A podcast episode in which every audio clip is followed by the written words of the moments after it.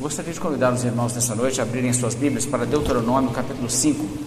Deuteronômio capítulo 5. Hoje nós vamos falar sobre o quinto mandamento que encontra-se no verso 16. Vamos ler então Deuteronômio capítulo 5, verso 16. Honra a teu pai e a tua mãe, como o Senhor teu Deus te ordenou, para que se prolonguem os teus dias e para que te vá bem na terra que o Senhor teu Deus te dá. Esse mandamento é propriamente o primeiro da segunda tábua da lei, a parte da lei que se refere aos relacionamentos entre pessoas, aquilo que se aplica em termos de amarás o teu próximo como a ti mesmo. Você se lembra que Jesus resumiu toda a lei nesse sentido? Amar a Deus com todo o teu coração, toda a tua alma, todo o teu entendimento e, segundo mandamento, amarás o teu próximo como a ti mesmo.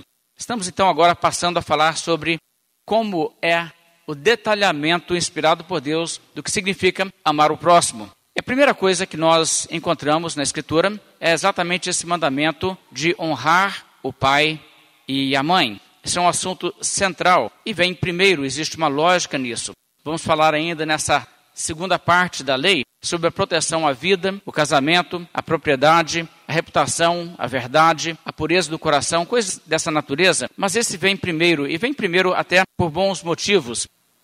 Pessoas aprendem a respeitar autoridade no relacionamento dentro de casa, tipicamente com os seus pais. E nesse contexto, aprendendo devidamente, eles não têm dificuldade depois em serem submissos à autoridade legítima em outras áreas da vida. Eles começam sua vida num contexto familiar, de contato com poucas pessoas. Se ali eles aprenderem que existe uma hierarquia de autoridade devida e que isso tem que ser respeitado, aprendem não a negociar com os pais, mas realmente a se submeter aos pais e a obedecer. Então isso facilita para todas as outras questões da vida. Isso facilita, por exemplo, para que as pessoas respeitem o direito do próximo, a vida, a propriedade e tudo mais. Então essa posição, de fato, é muito bem organizada nos Dez Mandamentos, dando essa prioridade em todos os mandamentos que dizem respeito ao relacionamento entre pessoas, a esse mandamento de honrar pai e mãe. Na realidade, muitas pessoas não aprendem a honrar pai e mãe, e essas pessoas tipicamente se tornam também problemáticas para a sociedade mais ampla, fora da família. Se uma sociedade não tem esse respeito dentro de casa, ela se torna cada vez mais decadente. Eu diria que isso é um sintoma de nossos dias. Hoje em dia, a rebelião contra os pais é uma coisa predominante até mesmo entre as crianças e os adolescentes. E isso é até incentivado por uma série de fontes, é uma série de circunstâncias que o mundo moderno apresenta. O coração humano não precisa de ajuda para ser rebelde. O coração humano já tem isso embutido desde o pecado original. Então nós não precisamos realmente de incentivos, mas infelizmente existem esses incentivos. Mas nós precisamos realmente aprender essa lição básica. Nós não temos o direito de fazer o que nós queremos no mundo. A nossa vontade não é rei. Nós temos autoridade acima de nós que determina questões por nós. E essa autoridade é a autoridade de Deus. E Deus estabelece realidades em nossas vidas que exigem de nós certas coisas. Por exemplo, a Bíblia diz que existe um papel legítimo para um Estado, para um governo. Não tudo que qualquer governo faça é legítimo, mas existe legitimidade em governo humano. E a Bíblia diz que devemos então ser submissos à autoridade. E quando somos submissos à autoridade, somos submissos a Deus. A mesma coisa é verdade sobre a autoridade dos pais. Então, existe aquela autoridade legítima que vem de Deus. E Deus mesmo é quem autoriza pessoas a governarem esferas específicas da sua criação. Ele delega essa autoridade e só exerce a autoridade legítima quem recebeu realmente a autorização de Deus para atuar como governante daquela esfera.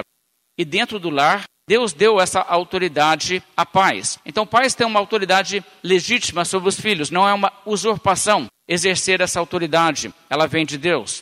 Mas muitas vezes você vê crianças e jovens questionando isso. Existe uma atitude do tipo assim: com que direito eles me mandam? Só porque eles são maiores e conseguem me obrigar? Não, não é exatamente uma questão do tamanho. Os pais podem até mesmo terem pais que estão debilitados fisicamente e o filho pode ser um adolescente forte que tem perfeita condição de vencer os pais no braço. Mas não é essa a questão da autoridade.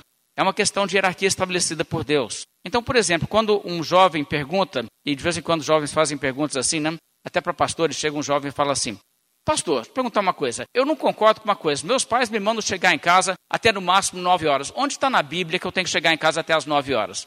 Está aqui. Deuteronômio 5,16. Honra teu pai e tua mãe.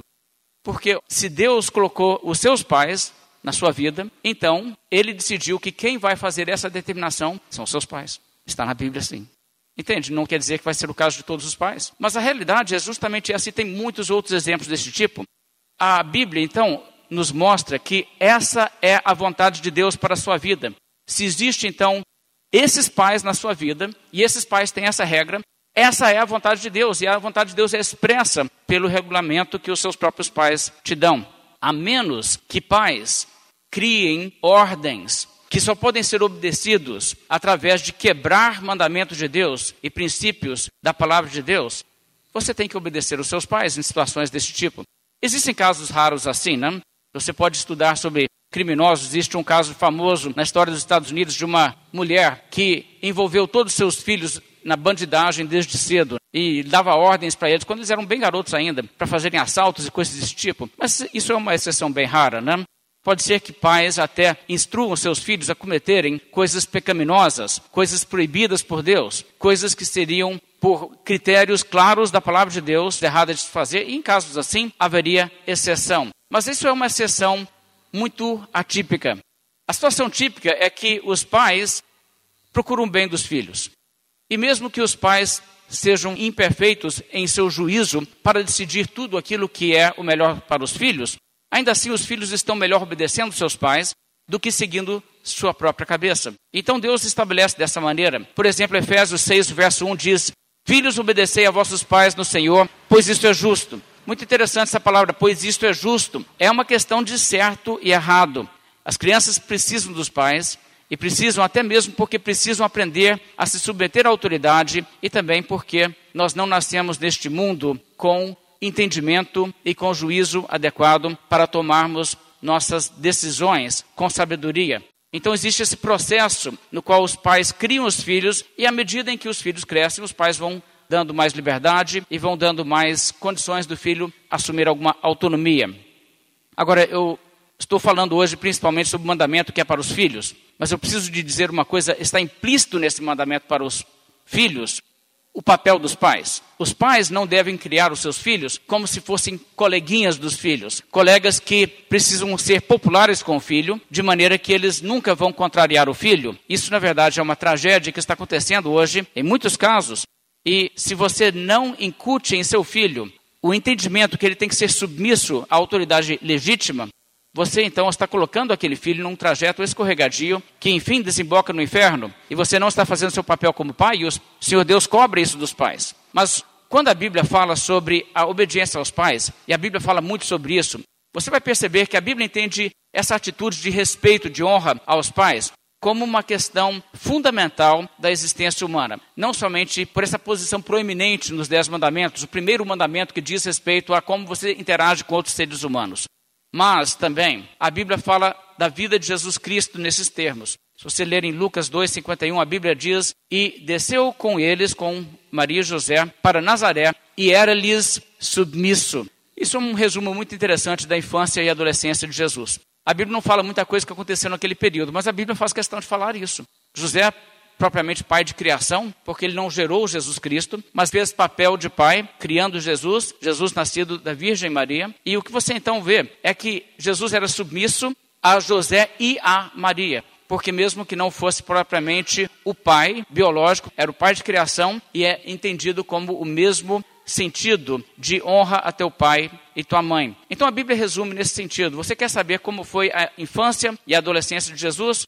O que importa saber pela Bíblia é isso, que ele era submisso aos seus pais. Ele era um bom filho. Que interessante, não é? Por outro lado, a Bíblia repetidamente caracteriza os ímpios como aqueles que desrespeitam seus pais. Isso é pesado. Ouça apenas Romanos capítulo 1. A descrição da humanidade no mais profundo abismo moral. Por haverem desprezado o conhecimento de Deus, o próprio Deus os entregou a uma disposição mental reprovável para praticarem coisas inconvenientes, cheios de toda injustiça, malícia, avareza e maldade, possuídos de inveja, homicídio, contenda, dolo e malignidade, sendo difamadores, caluniadores, aborrecidos de Deus, insolentes, soberbos, presunçosos, inventores de males, desobedientes aos pais, insensatos, pérfidos, sem afeição natural e sem misericórdia. Quer dizer, no meio de tudo isso aí, o que, que você encontra? No meio de tudo isso aí, que representa uma humanidade degenerada, você encontra desobedientes aos pais. Em Timóteo, 2 Timóteo 3, o apóstolo Paulo faz a mesma coisa. Quando ele começa a falar como a raça humana se torna corrompida, ele diz: Pois os homens serão egoístas, avarentos, jactanciosos, arrogantes, blasfemadores, desobedientes aos pais, e ele prossegue. Ou seja, isso é uma coisa que, através da Bíblia, se entende, é básico. E é também algo muito grave quando existe esse desrespeito. Então a Bíblia diz para obedecer os pais, porque é a coisa certa de se fazer. E por que é certo? Claro, Deus estabeleceu a regra, Deus estabeleceu o padrão de autoridade.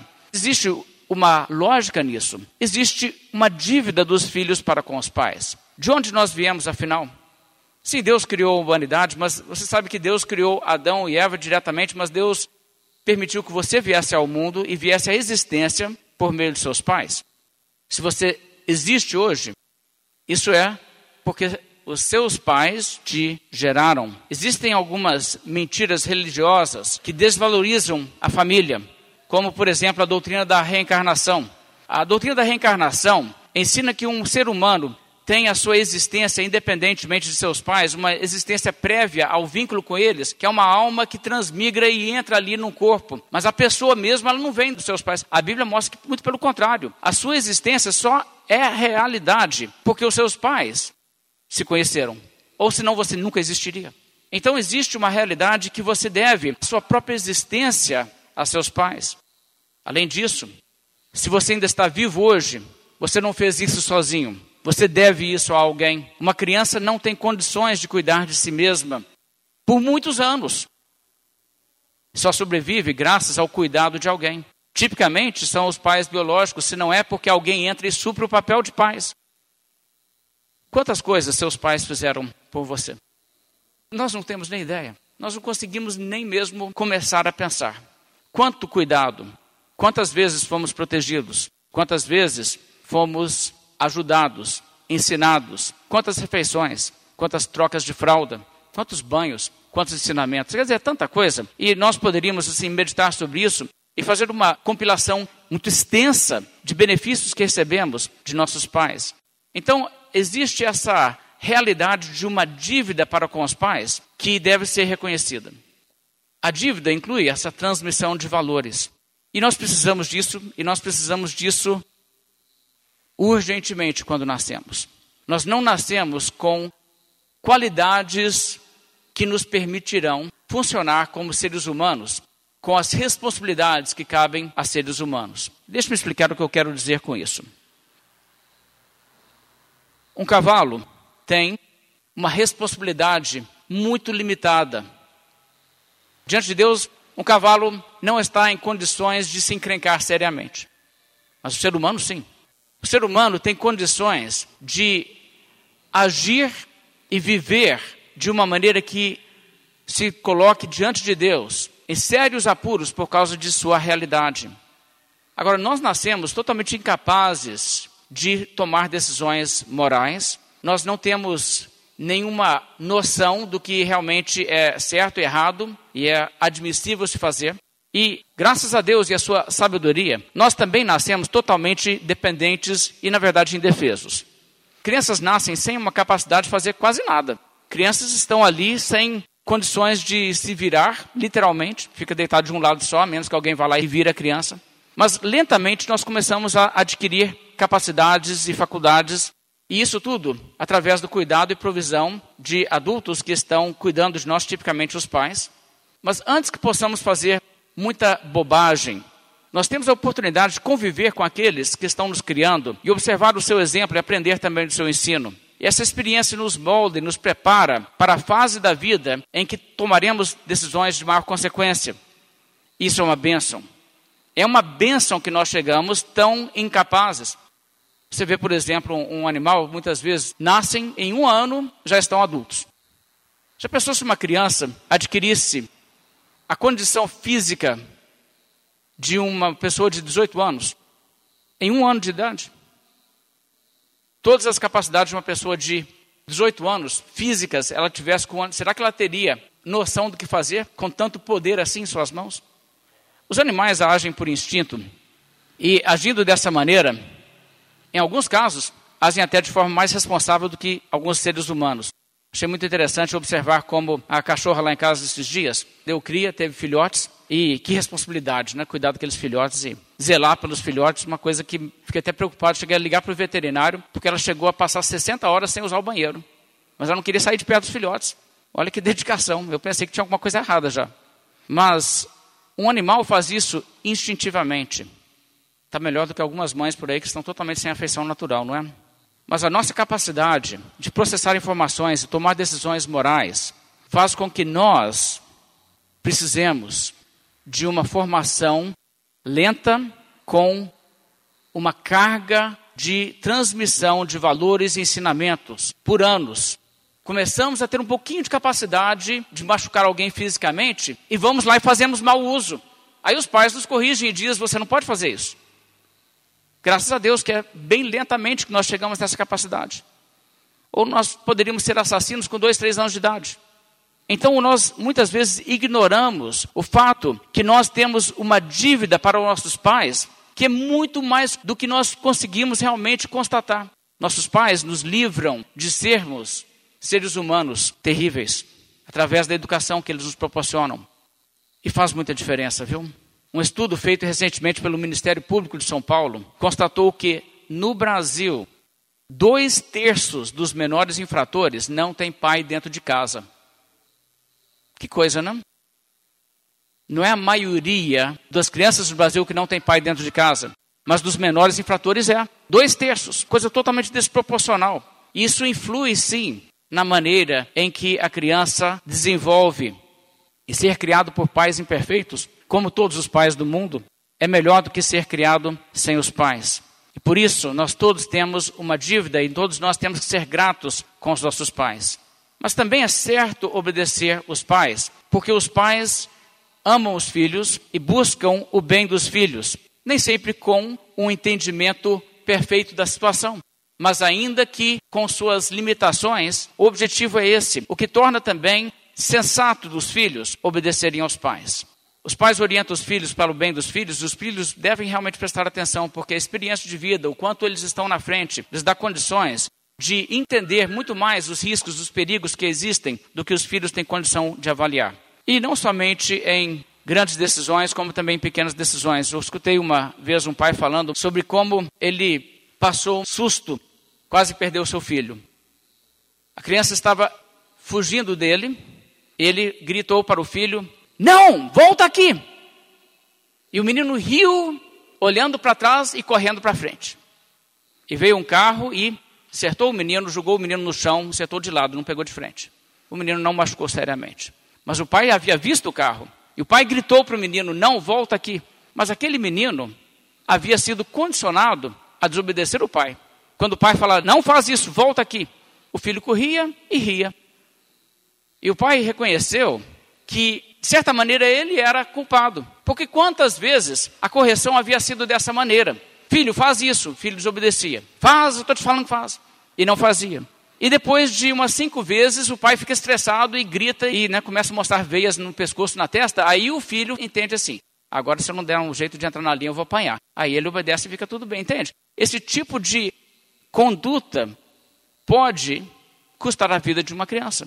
Então, existem situações onde realmente o filho não vê o perigo e o pai vê. E é importante, então, que o filho aprenda a se submeter e obedecer ao pai.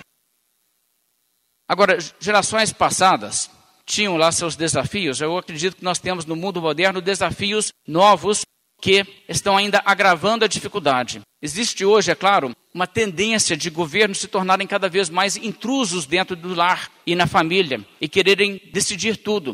E também existe a realidade que os filhos que antes eram criados muito próximos aos pais, você imagina uma situação 300 anos atrás, passava-se horas e horas do lado dos pais, até assim na adolescência você ia trabalhar junto do pai ou da mãe, alguma coisa assim, e você então passava aquela convivência intensa.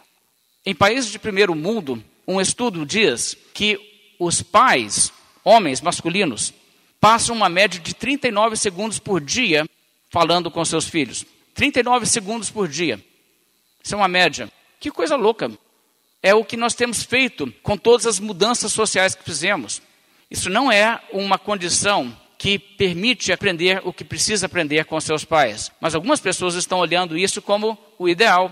Assim, a criança não vai ser educada pelos pais, será educada pela escola, que na verdade é uma extensão do governo. Então, aqueles que são os governantes poderão decidir qual será a educação dos filhos.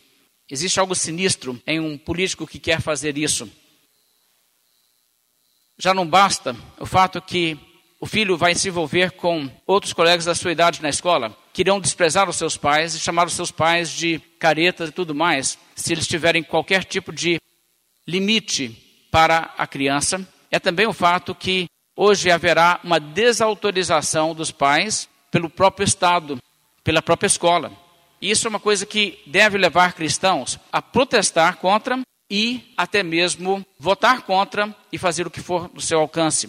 Deixa me dar alguns exemplos do que eu quero dizer.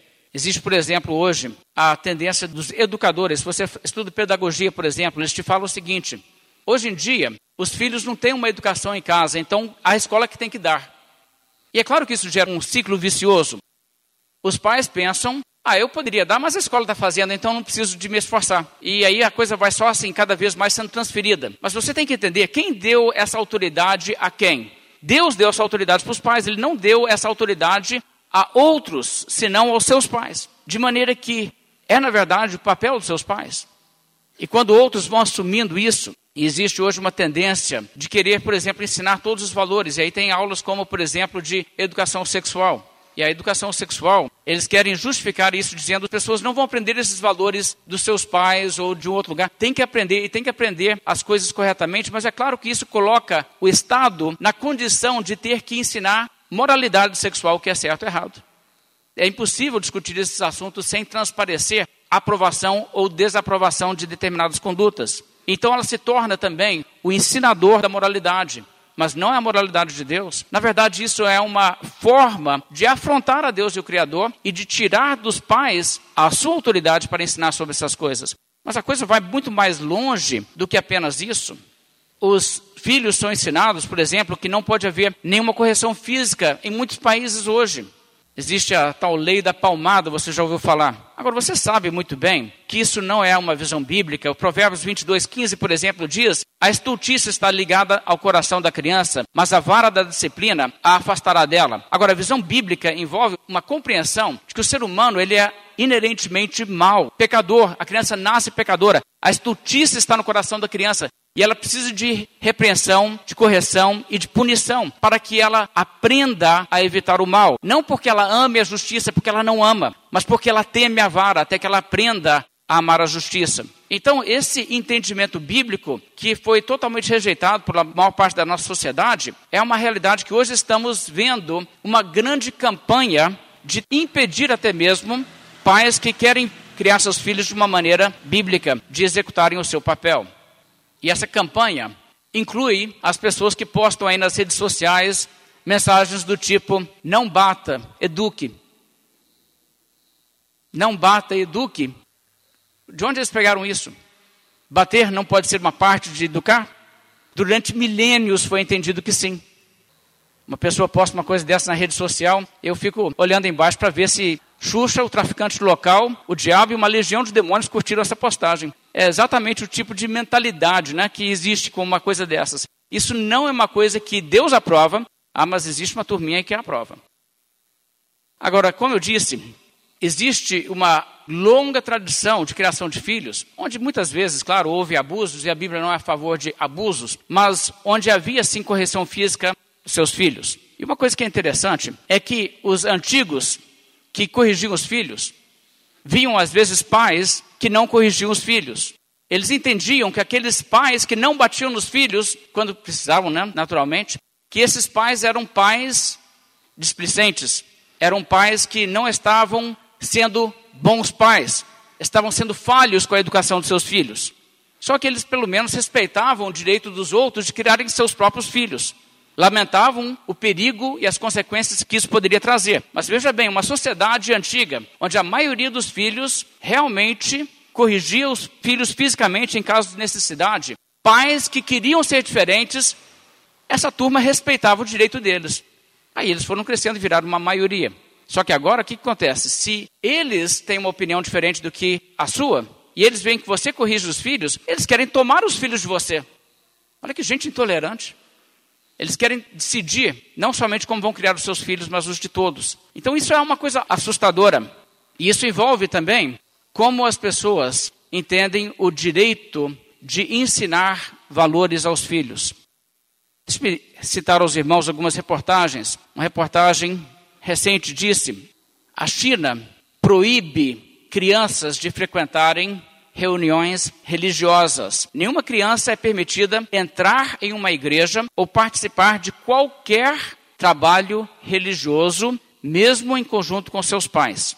É claro que isso efetivamente reduz o número de pais que vão a reuniões religiosas, porque eles são obrigados a ficar com seus filhos. O governo chinês está preocupado com um grande interesse, um interesse que cresce em religião na China, especialmente no cristianismo, e tem tomado medidas de cada vez mais reprimir o cristianismo que cresce na China. Entre elas, essa medida. Mas não é só um regime totalitário como o da China.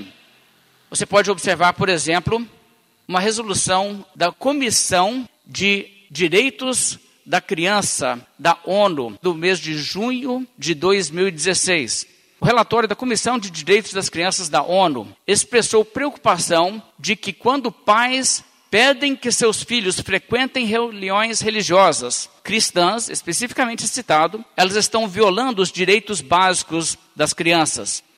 E então eles criticam o fato que existem países que dão aos pais o direito de indoutrinar os seus filhos religiosamente. Eles dizem que isso é um abuso dos direitos da criança.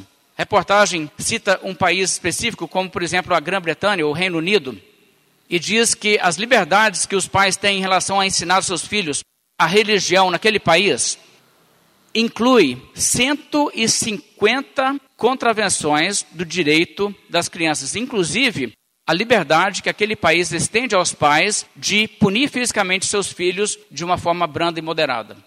Então você vê que você tenta criar os filhos de uma forma bíblica o mundo inteiro realmente pode se levantar e querer se opor. Você tem que estar muito ciente de que existe essa política. Eles estão tentando fazer isso em nível global. estão querendo entrar em todos os países, em todos os lares e decidir. E o que eles querem realmente fazer, eles na verdade nem entendem o que eles estão fazendo, eles são peões na mão do diabo, que está tentando levar as crianças a não receberem correção, a não aprenderem a respeitar a autoridade e não aprenderem a verdade do evangelho, para que eles não tenham uma chance de entender a verdade e terem um coração quebrantado diante de sua culpa diante de Deus. Então é uma questão espiritual que estamos enfrentando nesse sentido. Não tenha dúvida de que tudo isso aí faz parte de um esforço contra a fé cristã em lugares altos de poder. Existem muitas coisas assim que eu poderia citar também. Existe, por exemplo, um livreto que foi publicado recentemente também pelo governo alemão, que diz que famílias que fazem educação religiosa de seus filhos em casa os filhos podem precisar de uma reeducação pelo Estado. E eles citam, por exemplo, pais que não concordam com meninos pintarem as unhas ou usarem batom. Aí pais que expressam isso aí, eu não quero. Se for menino, não deve fazer esse tipo de coisa. Aí esses são os tipos de pais que estão criando problemas na cabeça dos filhos. É necessário o governo separar os filhos dos pais para que eles possam receber uma educação que não é indoutrinamento religioso.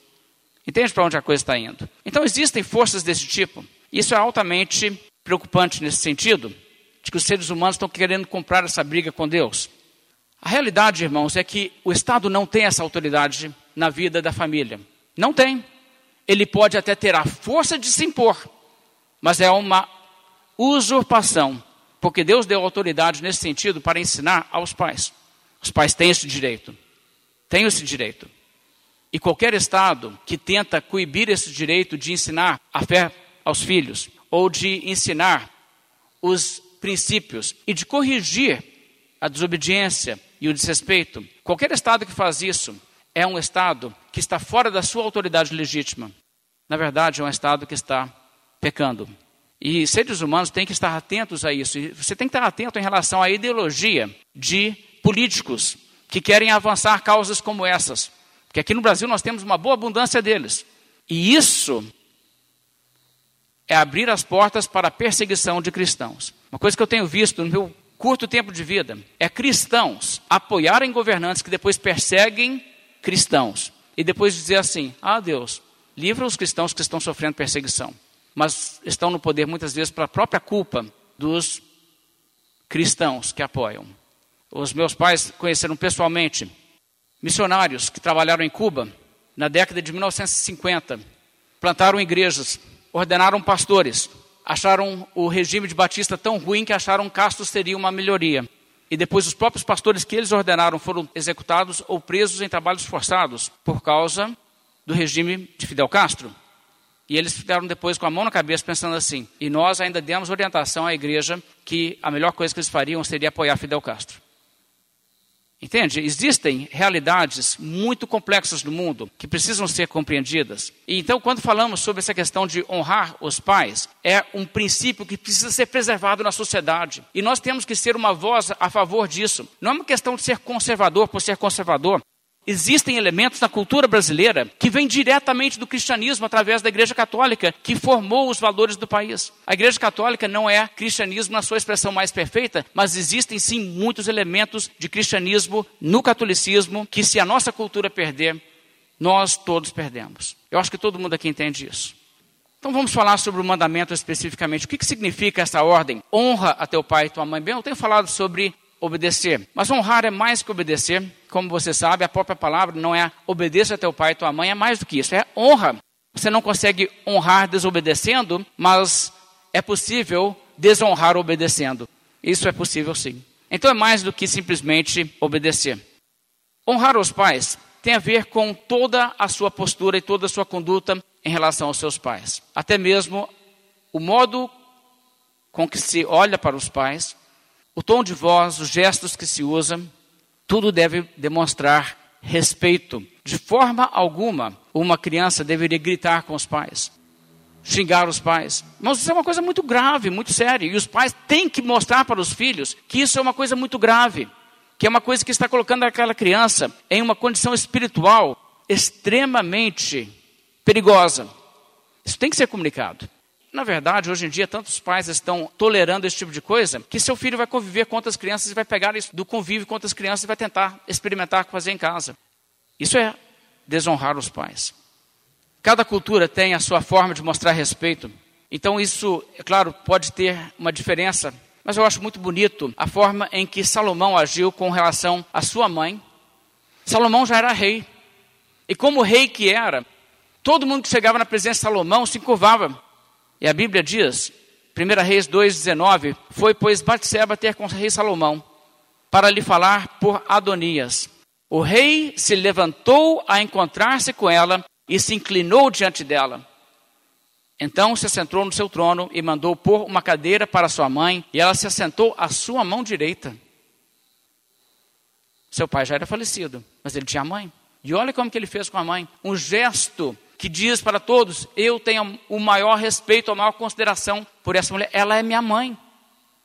Eu tenho certeza que Salomão não se prostrava diante de mais ninguém que entrava na sua corte. Mas é bonito ver que ele fazia isso. Esse, desse tipo de coisa que estamos falando, o seu modo de tratar seus pais deveria demonstrar essas pessoas aqui são pessoas especiais, são pessoas a quem eu tenho muita gratidão e são pessoas que eu coloco no mais alto pedestal de ser humano aqui na Terra. É isso que é honrar os pais. Honrar os pais inclui, além disso, ajudar os pais quando eles têm necessidade. Jesus falou sobre isso, censurou, por exemplo, a prática que alguns judeus tinham de não ajudar seus pais quando na velhice precisavam de ajuda financeira. Ele censura isso. O apóstolo Paulo, de forma semelhante, diz a Timóteo: Mas se alguma viúva tem filhos ou netos, que estes aprendam primeiro a exercer a piedade para com a sua própria casa e recompensar seus progenitores, pois isso é aceitável diante de Deus. Olha só que linguagem interessante, ele diz recompensar. Sabe o que significa recompensar? É que você tem uma dívida. E já que você tem uma dívida, se existe uma oportunidade para você retribuir, você retribui. Ele também continua, diz: prescreve, pois, essas coisas. Falando a Timóteo, prescreve isso na igreja, para que sejam irrepreensíveis, Ora, se alguém não tem cuidado dos seus, especialmente de sua própria casa, tem negado a fé e é pior do que o descrente. Ou seja, um filho que deixa os pais passarem necessidade tendo condição de ajudar é realmente uma pessoa pior do que o incrédulo. O incrédulo, mediano, desempenha esse papel familiar melhor. Provérbios 19, 26 diz: O que maltrata seu pai ou manda embora sua mãe é filho que envergonha e desonra. Quando a Bíblia diz: honra teu pai e tua mãe, você já viu alguma criança, algum adolescente falar assim: sai daqui? O que manda embora sua mãe. Provérbios 28, 24 diz: O que rouba a seu pai ou sua mãe e diz, não é pecado, semelhante é ao assassino. Tem filhos que roubam dos pais dentro de casa. Provérbios 23, 22 diz: Ouve a teu pai que te gerou. Está vendo? Que te gerou. Você deve a sua existência àquele indivíduo. Sem ele você não existiria. E não desprezes a tua mãe quando vier a envelhecer. Ah, como é comum, né? Desprezar os pais diante da velhice, diante da necessidade.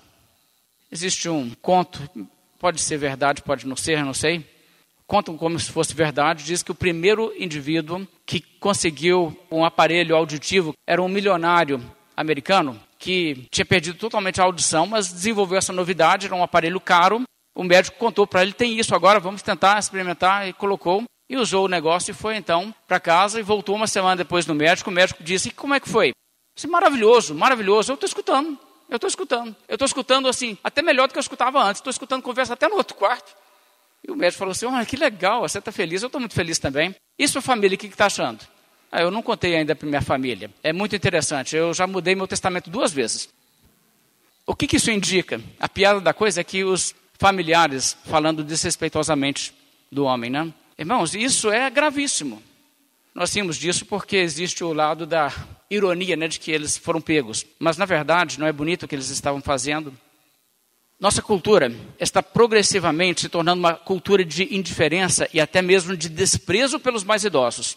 E isso vai atingir as famílias também. É onde nós temos que ser contra a cultura e viver uma vida exemplar e viver uma vida que demonstra o meu pai e a minha mãe, eles têm o maior respeito.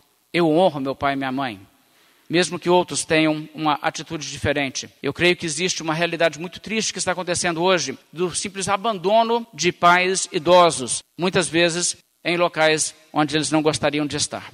Espero que isso não contamine a cultura brasileira. O Brasil ainda tem uma cultura de acolher dentro de casa os pais que se tornam dependentes. Que Deus preserve esse tipo de sentimento.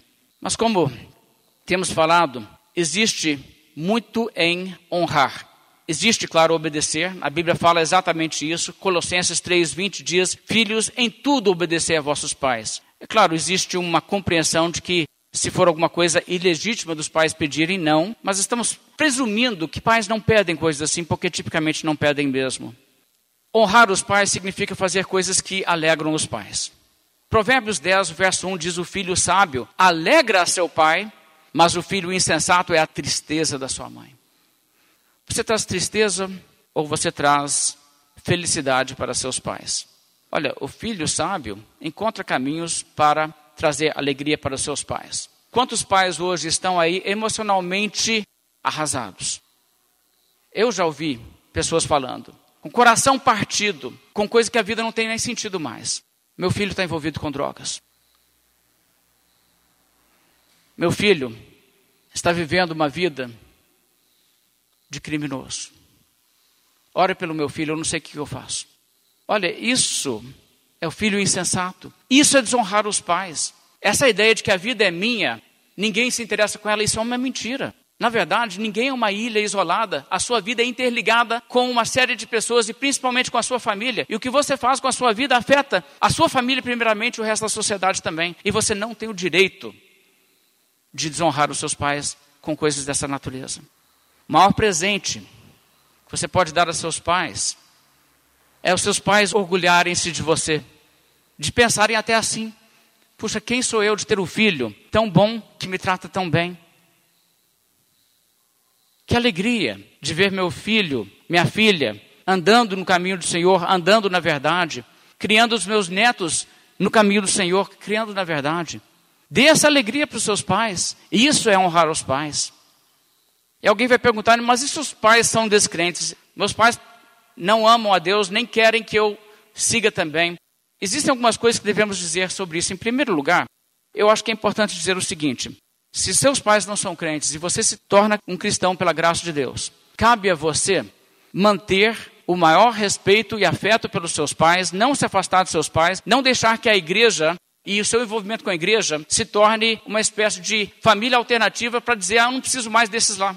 Existem igrejas que até incentivam meio que isso. E é errado.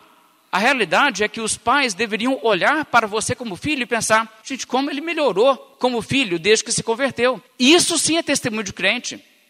Existem filhos que começam a se afastar dos pais. Agora eu sei, existem pais que se afastam de filhos. Eu conheço casos, eu conheci pessoalmente pessoas que me disseram: se eu voltar em casa, os meus pais me matam.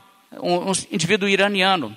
Esse homem sabia que seus pais realmente o matariam, porque ele se converteu ao cristianismo. É um caso extremo. E ele tem que tomar uma certa distância, é a realidade. Mas isso não é o caso típico. E é muito triste quando filhos, por exemplo, negligenciam momentos em que seus pais teriam expectativa de estar com eles.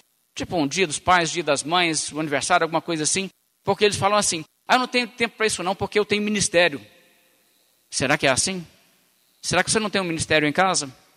É muito importante agir dessa maneira, que demonstra a seus pais que o seu compromisso com Cristo é um compromisso de guardar os mandamentos de Deus. E esses mandamentos incluem em lugar prioritário: honra teu pai e tua mãe. Os pais deveriam sentir isso dos filhos crentes. E deveriam perceber isso. E eles não deixam de ser pais e deixam de ser autoridades se eles são descrentes. Vou dar um exemplo.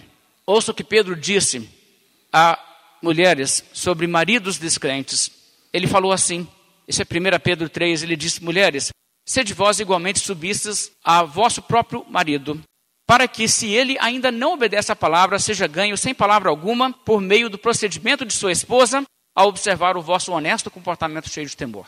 Agora, você vê uma coisa, quando ele diz, esposa, sede submissa ao marido, ele não está dizendo, seja submissa desde que seu marido seja um cristão. O que ele está dizendo é, esposa, seja submissa ao seu marido se ele é seu marido. E nesse caso, se ele for um descrente, haja de tal maneira que o seu bom procedimento como esposa o faça tornar-se simpático à fé cristã. E a mesma coisa vale nesse sentido para os filhos. Agora, deixe-me mudar de marcha e dizer algumas coisas que não são honrar os pais, que algumas pessoas acham que são honrar os pais. Existem alguns lugares do mundo onde a cultura é mais forte nesse sentido, mas isso está entrando no Brasil também e nós não podemos deixar de falar sobre isso no nosso contexto brasileiro. Honrar aos pais não significa adorar os seus pais ou seus ancestrais. Existem pessoas que acham que isso é honrar os pais. Não, isso não é honrar, na verdade, isso é desonrar os pais. Entenda bem. Existem alguns seres bastante degenerados que procuram adoração para si, tipo o diabo, Calígula, Nero, Hirohito, Kim Jong-un, da Coreia do Norte. Mas a maioria dos seres humanos não são megalomaníacos prepotentes desse grau. A maioria dos seres humanos não querem isso para si. E ninguém que tem bom senso desejaria ser um concorrente de Deus. Então, ninguém deveria atribuir a seus pais esse papel. Isso não é honrar os pais. Isso, na verdade, é uma coisa bastante errada. E temos que mostrar, isso é desonrar os pais. Também não é honrar os pais concordar com tudo, mesmo quando eles estão errados. Existem pessoas que acham que concordar com os pais e apoiar os pais, mesmo quando os pais estão errados, Agora veja só, obediência aos pais naquilo que eles mandam, desde que eles não te mandam fazer uma coisa proibida por Deus. Está certo. Mas existem posturas que os pais podem cometer que simplesmente são erradas. Eu vou dar um exemplo de um caso. Eu ouvi uma família que tinha a vó vinha na casa e ficava na casa e passava na frente das crianças na televisão programas que os pais entendiam eram totalmente impróprios, até por causa de classificação de idade para seus filhos crianças. E eles tiveram que então dizer para a mãe, a avó das crianças, isso não pode ser feito aqui em casa. Você não tem que concordar com tudo que é errado. Jesus não agiu assim. Veja em Marcos capítulo 3. Eu quero que vocês vejam que Maria, em determinado momento, cometeu um erro em relação ao ministério de Jesus Cristo e Jesus Cristo se recusa a acompanhar os desejos de sua mãe. Em Marcos capítulo 3, o verso 20, a Bíblia diz: Então foi ele para casa, no caso é Jesus. Não obstante, a multidão afluiu de novo, de tal modo que nem podiam comer. Quem não podia comer? Jesus e os discípulos. Eles estavam nessa situação. Tinha tempo nem para comer. O negócio era assim, aquela correria. Bem, verso 21 diz: E quando os parentes de Jesus ouviram isso, saíram para o prender, porque diziam: Está fora de si, endoidou. A gente tem que dar um jeito. Quem que estava nessa turma aí? Veja o verso 31, onde retoma essa linha de pensamento. Nisto chegaram a sua mãe e seus irmãos, sabe? Esses são os parentes de Jesus que foram prendê-lo. Nisso chegaram sua mãe e seus irmãos, e tendo ficado do lado de fora, mandaram chamá-lo. Ficaram do lado de fora por causa da multidão, com certeza. Olha, tua mãe e teus irmãos e irmãs estão lá fora à tua procura. Então ele, Jesus, lhes respondeu, dizendo: Quem é minha mãe e meus irmãos? E correndo o olhar pelos que estavam assentados ao redor, disse: Eis minha mãe e meus irmãos. Portanto, qualquer que fizer a vontade de Deus, esse é meu irmão, minha irmã e minha mãe. E Jesus Cristo, simplesmente sabendo do que se tratava, recusou ir e acompanhar sua mãe. Então, não é se seus pais estiverem errados, você tem que errar junto. Mas muito cuidado em querer repreender os seus pais. É provável que esse não seja o papel dado a você. No Velho Testamento, nós encontramos alguns casos muito interessantes. Eu quero que você olhe em Juízes, capítulo 6. O que você faz, por exemplo, se você tem pais idólatras? Você acompanha a idolatria de seus pais? Por respeito? Aí ah, eu tenho que honrar pai e mãe. Ah, minha mãe quer que eu leve nossa filha para coroar. O que, que, você faz? Acompanha? Ah, eu tenho que honrar, honrar minha mãe, não? É assim? Nós temos um caso muito curioso aqui com Gideão, livro de Juízes, capítulo 6. Deus deu uma ordem, eu quero que você escute bem essa ordem. Naquela mesma noite, verso 25. Naquela mesma noite lhe disse o Senhor: Toma um boi que pertence a teu pai, a saber, o segundo boi de sete anos, e derriba o altar de Baal, que é de teu pai, e corta o poste ídolo que está junto ao altar. Foi a ordem de Deus para ele. Vamos colocar em termos bem claros. Deus falou com Gideão: Gideão, seu pai fez um ídolo e tem um ídolo lá de Baal. Você deve ir lá e cortar aquele negócio, destruir aquele negócio. Deus é que pediu que ele fizesse isso. Exigiu, na verdade, não? Ele foi lá e fez. Graças a Deus. Seu pai ficou do lado do seu filho nessa questão. Ele não defendeu a idolatria, ele largou aquela idolatria. Mas é muito importante entender como isso acontece. Outro exemplo, eu quero que você olhe também em 2 Reis, no capítulo 8. O rei Josias foi um rei bom, um rei que a Escritura reconhece como o rei de Israel, que não houve outro melhor do que ele, nem antes nem depois, em termos de ser tão obediente à lei de Deus. Olha o que, que acontece aqui no caso de Josias. Segunda Reis, capítulo 8. Eu não estou ainda lendo sobre Josias, mas vocês vão entender por que, que eu vou ler isso aqui. Segunda Reis 8, verso 26, a Bíblia diz: Era Acasias, de 22 anos de idade quando começou a reinar, e reinou um ano em Jerusalém. Sua mãe, filha de Orni, rei de Israel, chamava-se Atalia. Acasias está na linhagem de Josias. Esse homem aqui, pai de Josias. Então, se esse homem era filho de Atalia, e Atalia era filha de Onri, Onri, rei de Israel, rei no norte, significa que Josias era descendente de Onri. E sabe o que, que Josias fez? Veja comigo, 2 Reis, capítulo 23, verso 15 agora. O verso 15 a Bíblia diz: Também o altar que estava em Betel, e o alto que fez Jeroboão, filho de Nebate, que tinha feito pecar a Israel. Esse altar, junto com o alto, o rei derribou, destruiu o alto, reduziu a pó o seu altar e queimou o poste ídolo. Olhando Josias ao redor, viu as sepulturas que ali estavam no monte. Mandou tirar delas os ossos e os queimou sobre o altar, e assim o profanou, segundo a palavra do Senhor que apregoara o homem de Deus que havia anunciado essas coisas. Você sabe o que, que Josias fez aqui? Josias foi lá naquele altar que havia sido erigido por Jeroboão, e onde tinha aquelas imagens, onde Jeroboão adorou, e ele destruiu aquilo ali, destruiu aquelas coisas. Sabe, entre as pessoas que adoraram ali? Honre, rei de Israel. A Bíblia diz que honre andou nos caminhos de Jeroboão, que fez Israel pecar, e praticou a mesma coisa. Ele foi no local de culto onde o seu ancestral havia praticado idolatria e destruiu aquelas coisas. Isso não é desonrar os seus pais ou seus ancestrais ou a memória deles. Não, muito pelo contrário. Isso é entender a prioridade de obediência a Deus. E ele desenterrou ossos e queimou ossos ali, e pode bem ser que nisso ele também havia queimado ali, em cima daquele altar, ossos de alguns ancestrais seus, por terem envolvido-se naquela prática idólatra. Isso é desonrar os pais? Não, isso é certo. Isso é certo. Honrar os pais não significa que você acompanhe os erros de seus pais. O que é errado é errado. E ninguém, nem pais, nem governos humanos, nem coisa nenhuma, tem autoridade para liderar um movimento de pecado e dizer para você, agora submeta-se e vem atrás de nós. Não existe isso no mundo. Bem, mas então a Bíblia diz: honra teu pai e tua mãe. Esse é o mandamento. Mas esse mandamento também tem uma promessa. A Bíblia diz: para que se prolonguem os teus dias e para que te vá bem na terra que o Senhor teu Deus te dá. Existe uma coisa interessante aqui no hebraico sobre para quê. Esse para quê não é um para quê no sentido de faça isso a fim de obter isso, mas faça isso e o resultado será esse.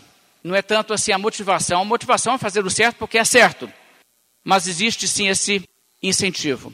Agora, ouça o que a Bíblia diz então: para que te vá bem e se prolonguem os teus dias. Agora vamos pensar um pouco sobre isso. O que, significa se prolonguem os teus dias? Se a Bíblia diz que se prolonguem os teus dias, não é que se você obedecer pai e mãe, você vai ter uma vida longa na terra.